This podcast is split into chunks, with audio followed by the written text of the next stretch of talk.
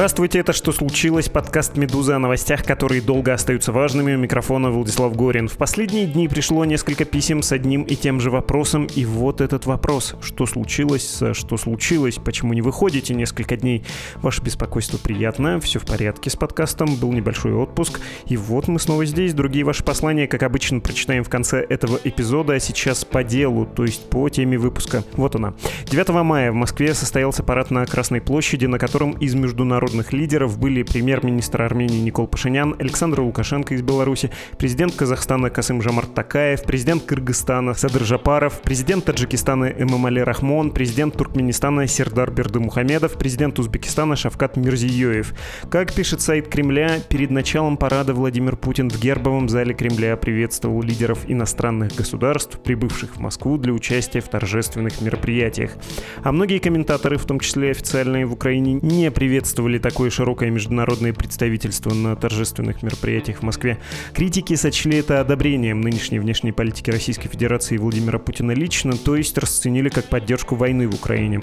Также можно увидеть упреки центральноазиатских стран в корысти, иначе зачем бы они приехали ради выгоды, в боязни Москвы, а также в том, что на их позицию повлиял, как ни странно, Китай. Это требует объяснений. И кто, как не специалист по Центральной Азии и одновременно по Китаю, может нам все это объяснить? Скоро как раз с таким человеком и поговорим. Но, знаете, тут у нас иногда бывает в этом месте рекламная пауза.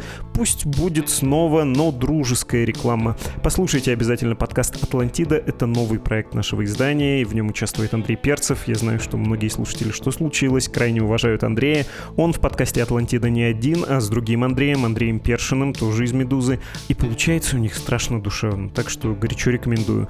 Ну а теперь все-таки к теме выпуска.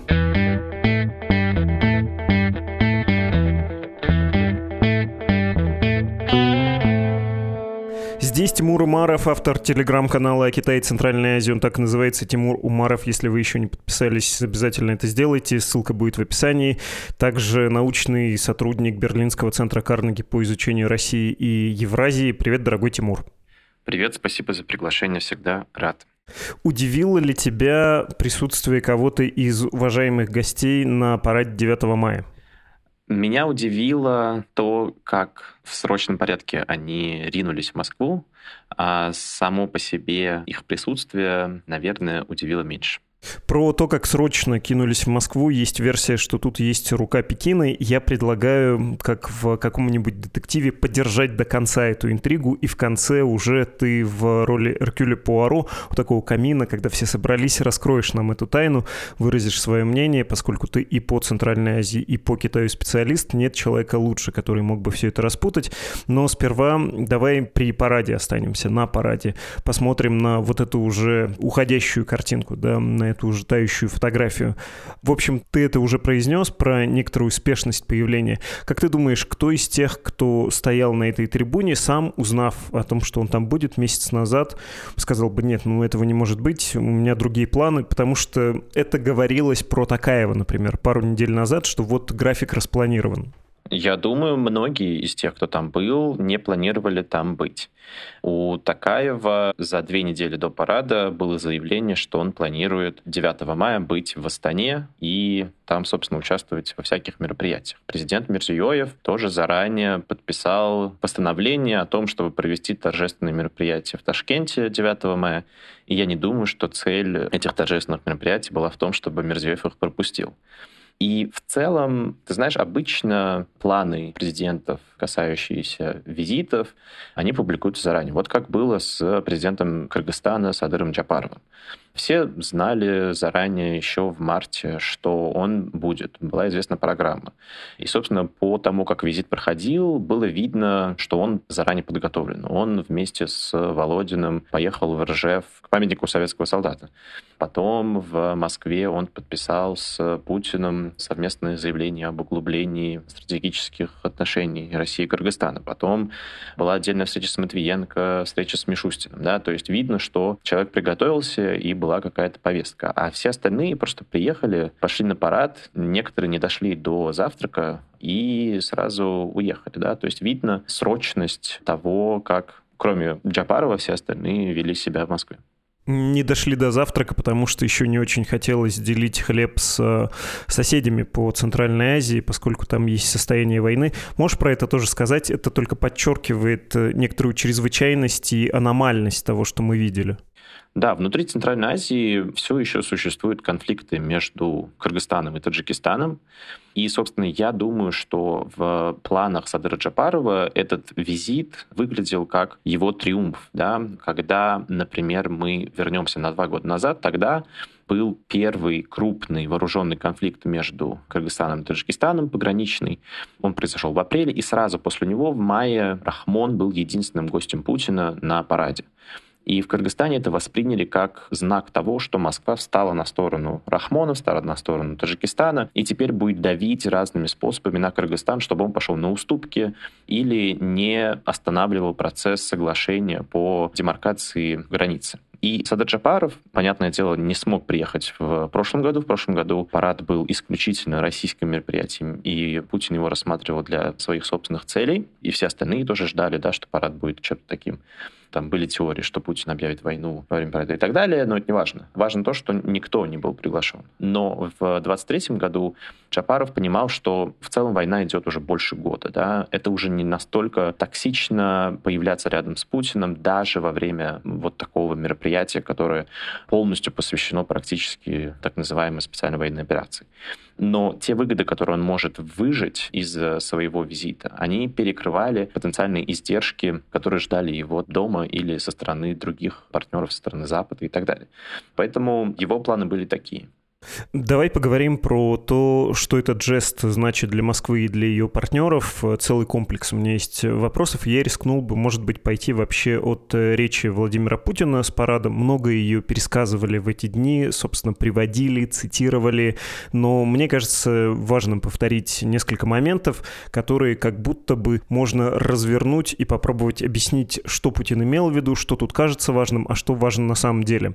В общем, что Путин говорил на Красной площади и поздравил с праздником, сказал, цивилизация снова, как и во Вторую мировую войну, на переломном рубеже. Сказал, что идеология превосходства отвратительна, но снова она подняла голову и вскружила ее каким-то там руководителем, понятно, каких стран. А может быть, эм, и наоборот, над этой головой как будто бы угрозу да, подвесила. Украина не была упомянута, хотя один раз упоминался украинский народ в контексте того, что он заложник собственного руководства. Дальше был пункт про то, что мы все тут чтим подвиг тех, кто победил, и европейский нацизм, и, кстати говоря, японский милитаризм. Китай был назван, что историки несколько высмеивают сейчас. И отдельная цитата про СНГ, про, собственно, приехавших лидеров была. Я ее приведу не в своем пересказе, а вот как Путин сказал. Убежден, опыт солидарности, партнерства в годы борьбы с общей угрозой – это наше бесценное наследие, прочная опора именно сейчас, когда набирает силу необратимое движение к более более справедливому многополярному миру, основанному на принципах доверия и неделимой безопасности, равных возможностей для самобытного и свободного развития всех стран и народов. Очень важно, что сегодня здесь, в Москве, собрались лидеры стран Содружества независимых государств. Вижу в этом благодарное отношение к подвигу наших предков. Они вместе сражались и вместе победили. Все народы СССР внесли вклад в общую победу. Мы всегда будем помнить об этом, склоняем головы перед светлой памятью всех, чью жизнь отняла война, перед перед памятью сыновей, дочерей, отцов, матерей, дедов, мужей, жен, братьев, сестер, родных, друзей. Кавычки закрываются, и под конец там еще Путин сказал, гордимся участниками СВО, от вас зависит будущее российской государственности нынче.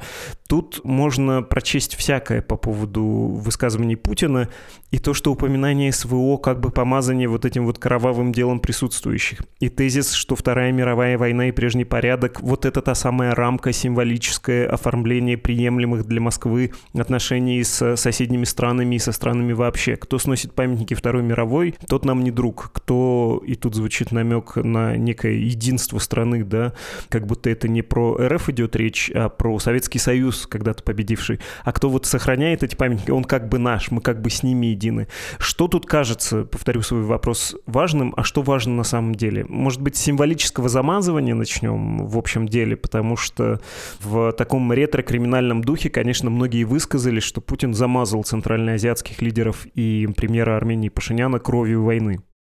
Да, действительно, лидеры стран Центральной Азии не зря пытались откреститься от всех обвинений в том, что они поддерживают агрессию Путина в Украине. Они не зря больше года пытались лавировать. Кто-то высказывался относительно дерзко, как Такаев, кто-то довольно дипломатично. Они не зря так много ресурсов и времени потратили на то, чтобы отсоединиться от вот этого российского нарратива, что мы все вместе разделяем вот эти ценности, о которых Путин, собственно, заявил на параде. Но, видимо, лидеры стран стран Азии были поставлены перед такими условиями, что они просто не могли отказать лично Владимиру Путину. Да? Напомню, что Песков 24 апреля говорил, что не были разосланы специальные приглашения, и, как мне кажется, специальным приглашением является звонок Владимира лично другому президенту.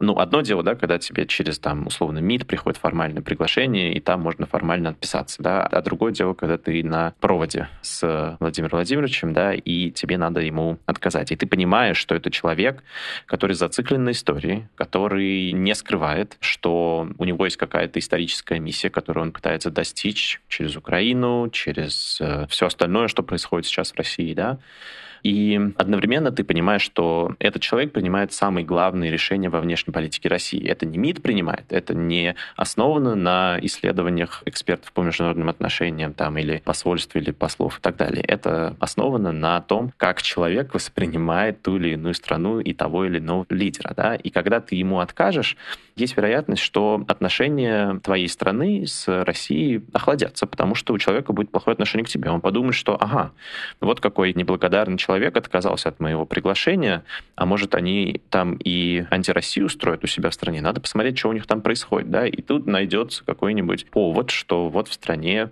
условной, не знаю, с языковой политикой не так все хорошо. На русском языке не везде принято разговаривать, да, и что условно улицы переименовали, и недостаточно торжественно празднуют 9 мая.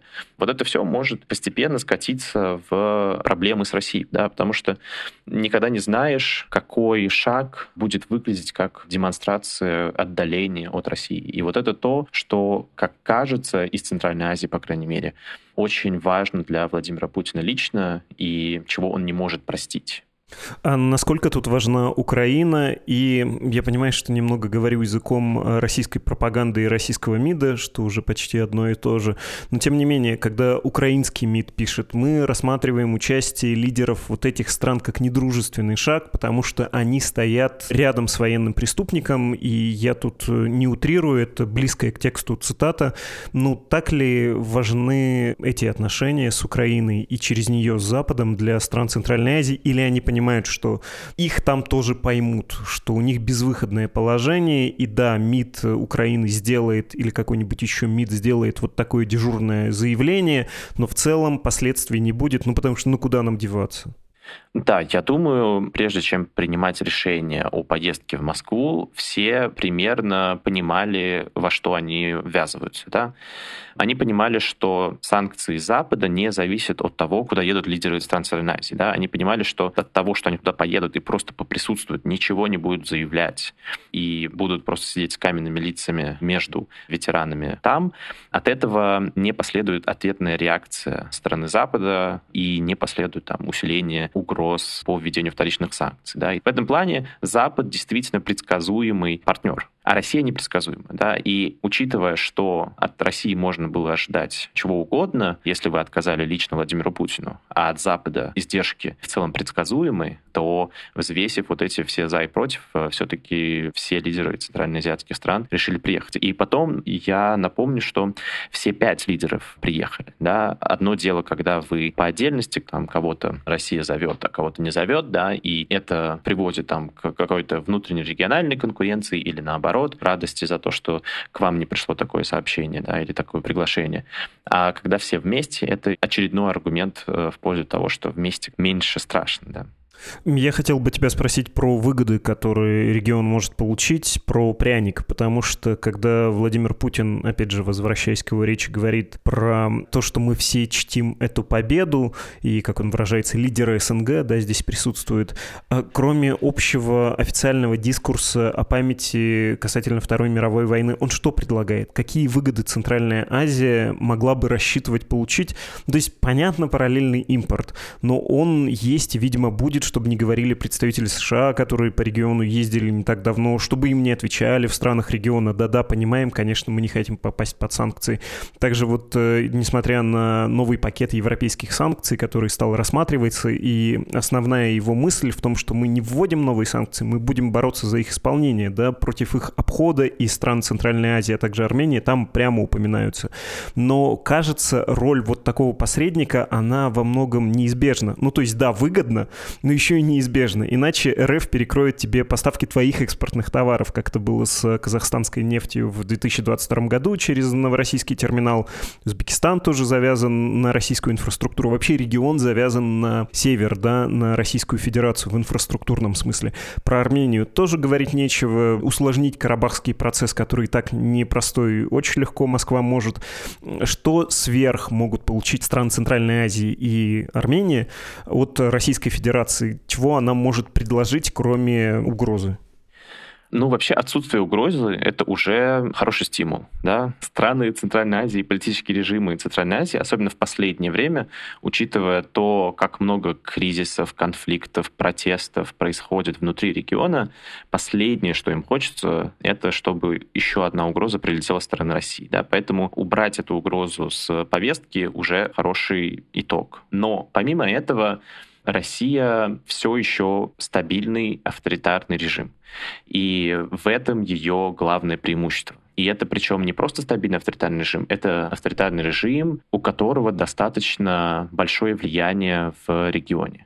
И все прекрасно понимают, что если что-нибудь произойдет, у них всегда есть вот этот черный рыцарь или план Б, на которого можно опереться, на которого можно положиться, он тебя поддержит, он выступит в роли такого рефери, если у вас какой-нибудь конфликт внутриполитический, да, внутриэлитный, как это было в Казахстане в январе 22 и просто так избавляться от вот этой подушки безопасности никто не хочет. И для них, естественно, война в Украине выглядит как потенциальный риск и российского авторитаризма, а, соответственно, и их собственного стабильного положения в Центральной Азии. Ну, то есть можно ли говорить, что вот это интересное политическое положение в Центральной Азии, а там происходит, ну, пусть это прозвучит слишком по-журналистски, укрепление автократов второго постсоветского поколения. Узбекистан недавно прошел свое обнуление сроков до этого. То же самое сделал Такаев в Казахстане, укрепился. Берды Мухамедовы, отец и сын, ищут, как им дальше жить, в том числе друг с другом. Ну, то есть то, о чем ты говоришь, в том числе пример Лукашенко, кстати говоря, да, 2020 года, который тоже был на параде, это для них действительно значимый межгосударственный проект, такой священный союз автократов евразийского региона, когда, если у меня будут проблемы внутри, как они были у Такаева, да, и, у, повторюсь, у Александра Лукашенко, мне Москва может помочь ради сохранения власти, могут в том числе ввести войска, поэтому мы признаем старшинство Путина. И вот этот резон, он разве не перевешивает угрозу, что Владимир Путин может вдруг решить, что вы как-то не так управляете? Представляете, что у него историческая миссия объединить бывший Советский Союз и прийти туда не временно, как к Такаеву, а навсегда или надолго? Да, это оборотная сторона вот этого прекрасного гаранта вашей стабильности, когда влияние Путина в вашей внутренней политике может обернуться угрозой для лично вас. В Кыргызстане очень много раз обжигались политики на как раз вот этой зависимости от э, российского влияния, да, потому что когда такая ситуация возникает, э, уже Путин решает, за кого вписаться, а за кого не вписаться, да, и это уже не в ваших руках.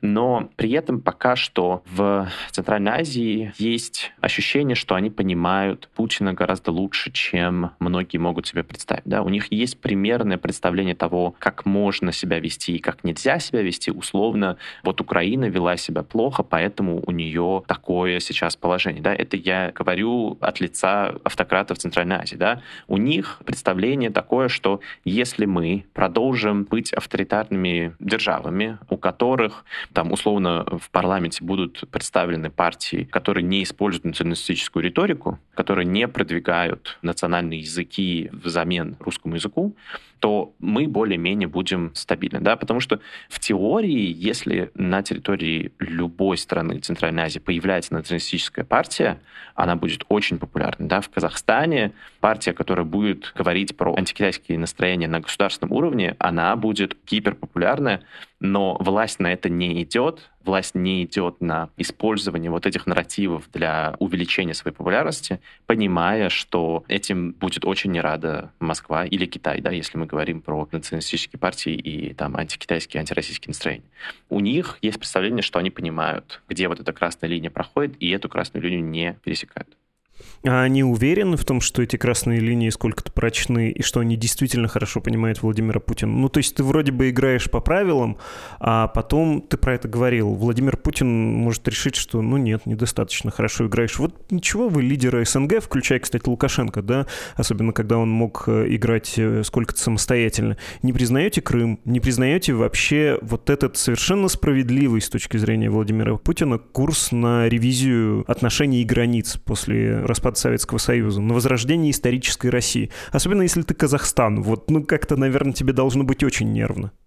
Не уверены, особенно с тех пор, как идет война в Украине. И именно поэтому и Казахстан, и другие страны Центральной Азии стали немного по-другому вести себя по отношению с Россией. Когда только война началась, Казахстан, вспомним, очень дерзко себя вел. Такаев несколько раз говорил прямо в глаза Путину, что он его не поддерживает. Такаев говорил, санкции есть санкции.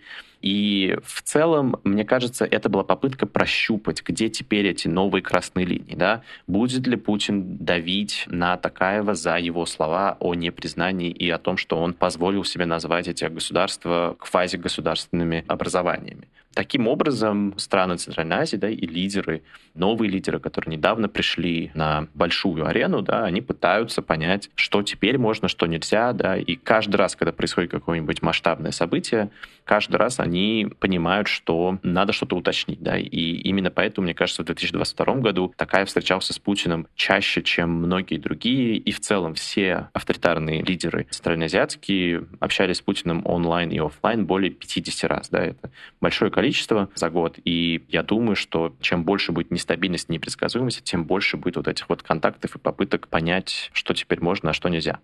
Про Китай пора бы поговорить, но когда ты говорил про модерирование внутренней политики, чтобы она не была националистической ни по отношению к России, ни по отношению к Китаю, и про то, что многие из этих стран э, в официальном дискурсе стараются быть очень осторожными по языковому вопросу, по вот такому ритуальному отношению к 9 мая, у меня созрел следующий, может быть, в сторону вопрос про то, насколько этот официальный дискурс в странах Центральной Азии органичен.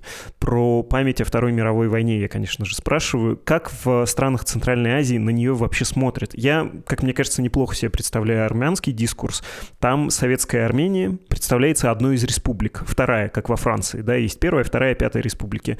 Наравне с первой досоветской, кстати говоря, и наравне с нынешней, третьей армянской республикой. Армяне как бы говорят на официальном уровне, и это отражает, насколько я могу судить, представление общества. Мы не отрицаем ни кошмаров, ни успехов советского советского периода. Мы гордимся победой во Второй мировой войне, маршалом Баграмяном, Таманской дивизией и так далее. Но мы и оплакиваем своих погибших. Призыв у нас был непропорционально большим.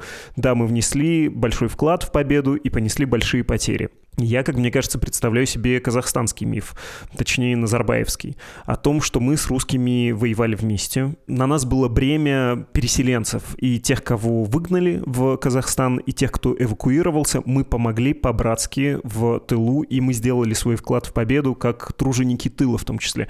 Вообще, ну, неплохая, наверное, концепция для страны, которая до сих пор обладает значительным русским населением, которая меньше поколения назад была вообще с непреобладающим титульным населением, с казахами казахами. Про Беларусь говорить нечего. Там миф, как в позднем СССР, и даже он острее, что ли, ярче, чем в России в силу тяжести трагедии Второй мировой войны для Беларуси. А вот насчет того, что в южной части региона, вот этого постсоветского южнее Казахстана, я не уверен. Мне казалось, что и Узбекистан, и Кыргызстан, и Таджикистан, и особенно Туркменистан, они как бы замыливали это все. У них взгляд был скорее такой колониальный. Не наша война, нас забирали. Будь мы не под советской властью, властью, а под какой-то другой, мы, наверное, не понесли бы вот этих ненужных потерь. Я ошибаюсь? То есть насколько там это подспудно говорится властью, насколько это переживается обществом, насколько это конфликтует с официальным таким промосковским дискурсом, и насколько вообще вот этот московский взгляд на солдата Алешу коррелируется с тем, что думает в странах Центральной Азии. Короче, брат ли Алеша Алишеру? Смотри, у разных стран Центральной Азии после распада Советского Союза была разная ситуация. Ты правильно сказал про Казахстан, там действительно праздники советские, и, естественно, 9 мая празднуется, и он также называется День Победы. Его также празднуют и говорят о общности, которая была до распада Советского Союза, и важности этого праздника для вот национального такого, интернационального даже объединения. Та же самая ситуация в Кыргызстане. Кыргызстан вообще, наверное, единственная страна в стране Азии, которая больше всего сохранила с советского периода. Да? Там меньше всего улиц переименовали, памятник Ленина все еще стоит в центре Бишкека, только не на новой площади, а на старой площади. И в целом к советскому наследию относятся мягче всего по отношению с другими странами Центральной Азии. Узбекистан дальше всех ушел в вот это перетягивание простыни и передумывание, переформатирование 9 мая. В Узбекистане еще в 90-х переименовали этот праздник в День памяти и почестей. В Узбекистане в основном говорится про вклад узбеков в борьбу с фашизмом, да, про важность узбекских предприятий, про то, как в Узбекистане все приняли сирот и бегущих от войны женщин и детей. И делается в основном упор на узбекский вклад в общее дело. Да. Если и упоминается роль России, то как-то по касательной, да, и не говорится о России ни откровенно негативно, ни откровенно позитивно. Да. Была и была. Да. Даже в учебниках истории узбекских, если вы откроете период 13-14 века, эпоху Маверанахра, Тамерлана и так далее, вы увидите, что этому посвящено там четыре главы подряд, да, а откроете советский период, там будет просто две страницы, которые просто по верхам проходятся того, что вот было, что нужно помнить. Да? То есть попытка сделать это максимально нейтральным и просто назвать. Да? Но при этом я бы не сказал, что есть негативизация России в рамках войны да, и в рамках 9 мая. Есть, конечно, упоминание репрессий. И очень много и первый президент Узбекистана Ислам Каримов, и сейчас э, Шавкат Мирзиёев говорят про репрессированную интеллигенцию сразу после революции, да, и потом уже при Сталине, про движение джадидов, которые существовали до прихода советской власти, а потом они попытались использовать революцию в своих силах, но им не дали, их убили, расстреляли и так далее. В этом контексте действительно говорится о российском наследии как негативном, но во всем остальном я бы это так не назвал. В Таджикистане и Туркменистане праздник 9 мая просто перешел из разряда очень важных в советский период в практически неважные в период уже независимости. Да? В Таджикистане сейчас своя собственная война гражданская, когда она кончилась, да, и День перемирия, у них это самый главный праздник. Рахмон всю свою легитимность устанавливает на том, что он победил в гражданской войне и принес мир в Таджикистан. Да? Основатель мира его называют э, в Таджикистане не зря, да, собственно, поэтому. В Туркменистане 9 мая тоже не то чтобы самый главный праздник, да. Там День независимости, День Гурмангулу Мухамедова, да, день его рождения. А скорее это будут праздники, которые более пышно празднуются, чем 9 мая, и там не уделяется этому такого внимания, как, например, в современной России. Ну, то есть тут конфликт минимальный между официальным дискурсом и восприятием людей. Да. Просто дело в том, что те, кто помнит советское время, они с ностальгией относятся к прошлому, да, и поэтому от них намного реже услышишь разговоры типа «наших собирали больше, чем русских», просто потому что тут, во-первых, играет э, эффект выжившего, да, это люди, которые все-таки не оказались под репрессиями и выжили все эти переходные периоды, да, и в основном нарратив ты услышишь в целом положительный, да, что типа да, да, вот такая общая беда коснулась каждую семью, да, примерно все то же самое, что и слышишь в России, наверное.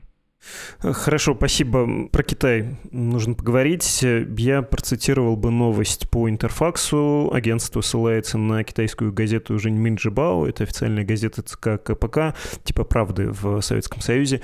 Лидеры стран Центральной Азии посетят Китай с государственными визитами для участия в саммите Китай-Центральная Азия. По приглашению председателя КНР Си Цзиньпиня, президент Казахстана Касым Жамарт Такаев, президент Кыргызстана Садыр Жапаров, президент Таджикистана Имамали Рахмон, президент Туркменистана Туркменистана Сердар Берды Мухамедов и президент Узбекистана Шавкат Мирзиёев 16 по 20 мая посетят Китай с государственными визитами. Саммит Китай и Центральная Азия пройдет с 18 по 19 мая в городе Сиань. На нем будет председательствовать председатель КНР Си Цзиньпинь.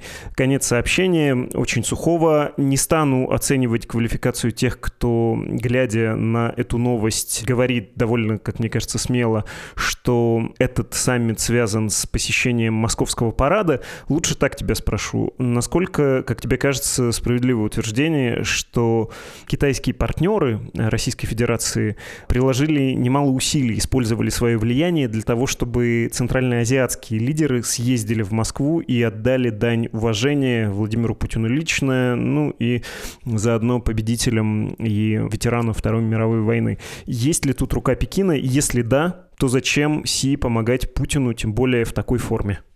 Я обожаю конспирологические теории по поводу Китая в Центральной Азии.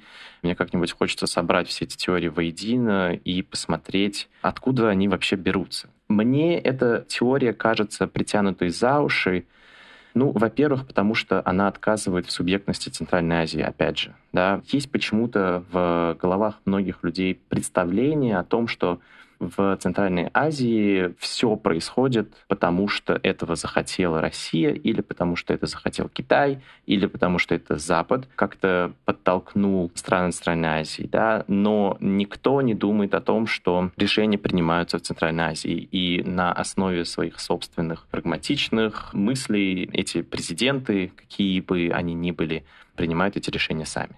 И ну, я просто не представляю, каким образом должен сложиться этот механизм, по которому Си Цзиньпин условно звонит кому-либо из лидеров стран Центральной Азии и, не объявляя этот звонок нигде на официальных ресурсах, говорит о том, что они должны поехать в Москву. Это просто невозможно себе представить. Я могу представить что-то типа такого звонка Касым Жамарт Такаева, который говорит на китайском языке. Да? Может, у них есть Вичат, через который они общаются с Си Цзиньпином, хотя я здесь тоже сомневаюсь что у Си Цзиньпина есть смартфон, и он им пользуется. Да?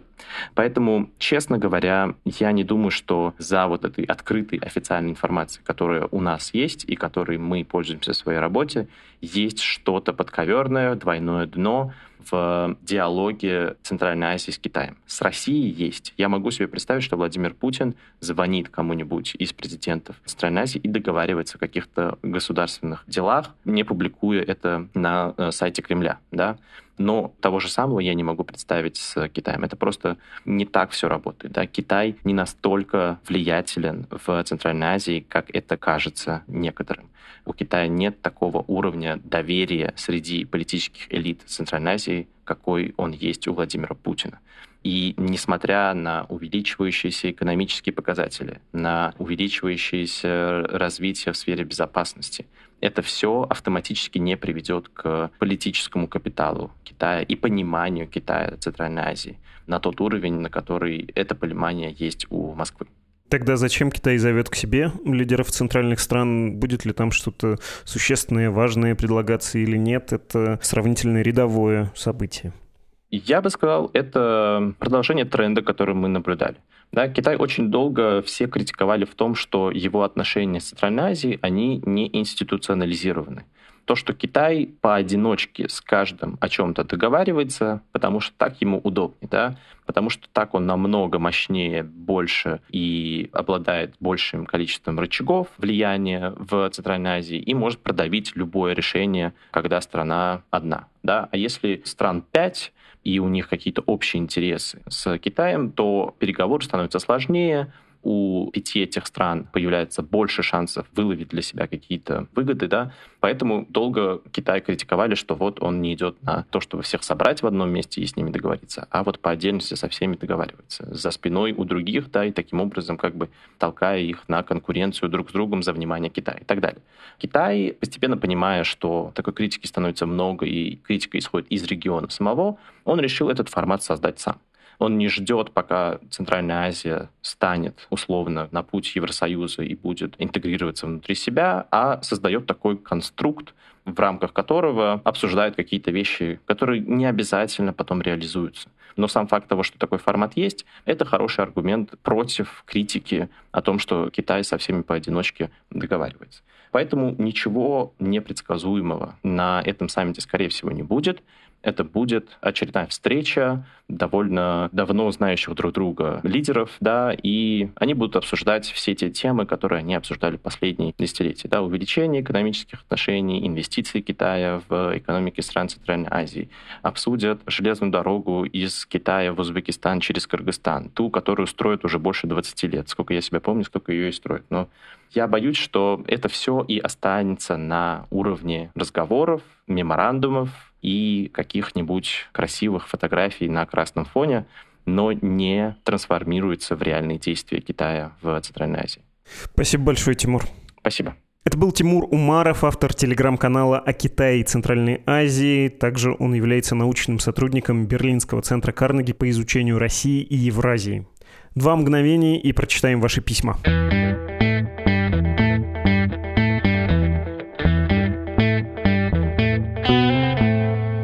Нас есть адрес электронной почты подкаст с на конце собакамедуза.io и нам написал Михаил. Хочу предложить вам тему, что будет с россиянами в Крыму, когда и если Украина отвоюет его обратно. У меня есть знакомые вполне антивоенных убеждений, которые, тем не менее, еще несколько лет назад открыли в Крыму школу серфинга. И другие знакомые тоже вполне адекватные люди, которые купили на полуострове дом и продолжают в нем жить. Что ждет их и других граждан Российской Федерации, приехавших в Крым в последние 8 лет в случае его возврата под контроль Украины Украины, их выгонят, им грозит какое-то преследование, что говорят по этому поводу украинские власти. Отвечая на последний вопрос, я видел заявление о том, что украинская власть расценивает это как соучастие в преступлении под названием агрессия, при этом отмечает, что никаких коллективных депортаций быть не может, потому что международное право это осуждает, но в индивидуальном порядке кары могут появиться. Не знаю, трудно прогнозировать, что будет. Полагаю, что проблема будет большой, сложно разрешимой, и этим людям не позавидуешь. Те, кто опасаются за свою судьбу, им лучше, наверное, сейчас уже об этом подумать, продать имущество, если оно есть, ну и уехать, в том числе потому, что буквально Крым уже является зоной боевых действий, правда, не очень интенсивных или совсем не интенсивных, но тем не менее. Короче, звучит все это малоприятно, но довольно однозначно, мне кажется, ответ. Не уверен, что про это можно было бы сделать целый эпизод. Другой слушатель, его тоже зовут Михаил, написал, в последнее время вы озвучивали на подкасте несколько писем слушателей, обиженных недостаточно достаточной представленностью правой повестки. Спешу вас обрадовать, с моей леволиберальной точки зрения вы тоже возмутительно предвзяты. Так что, наверное, все делаете правильно. Спасибо большое, Михаил. То есть и левым мы тоже не угодили. Но, боюсь, не знаю, как вас порадовать. Не провозгласить же сейчас э, лозунг, который писали в моем родном городе на стенах «Жри богатых». Это уже будет чересчур, да ведь? Яна написала нам про Судан, предлагает сделать выпуск об этой стране. Так, когда было письмо? 27 апреля. Ну да, давненько Яна простите, только сейчас прочитал, уже нет актуального повода, пора уж, наверное, про Пакистан делать. Если другие темы не победят, в ближайшее время, наверное, сделаем. Подкаст собакамедуза.io — это адрес, на который вы можете отправлять свои сообщения. Кроме того, есть два важных адреса не электронной почты, а страничек support.meduza.io и save.meduza.io. Там мы собираем деньги на работу нашего издания, и, собственно, эти средства и существует Медуза, так что если вам нравится то, что мы делаем, или вы считаете, что на русском русском языке должно быть медиа, пусть мы вам лично даже не нравимся, которое занимается независимой журналистикой, то, пожалуйста, вы можете поддержать нашу работу. Спасибо, что слушали «Что случилось?» подкаст о новостях, которые долго остаются важными. До скорого! thank you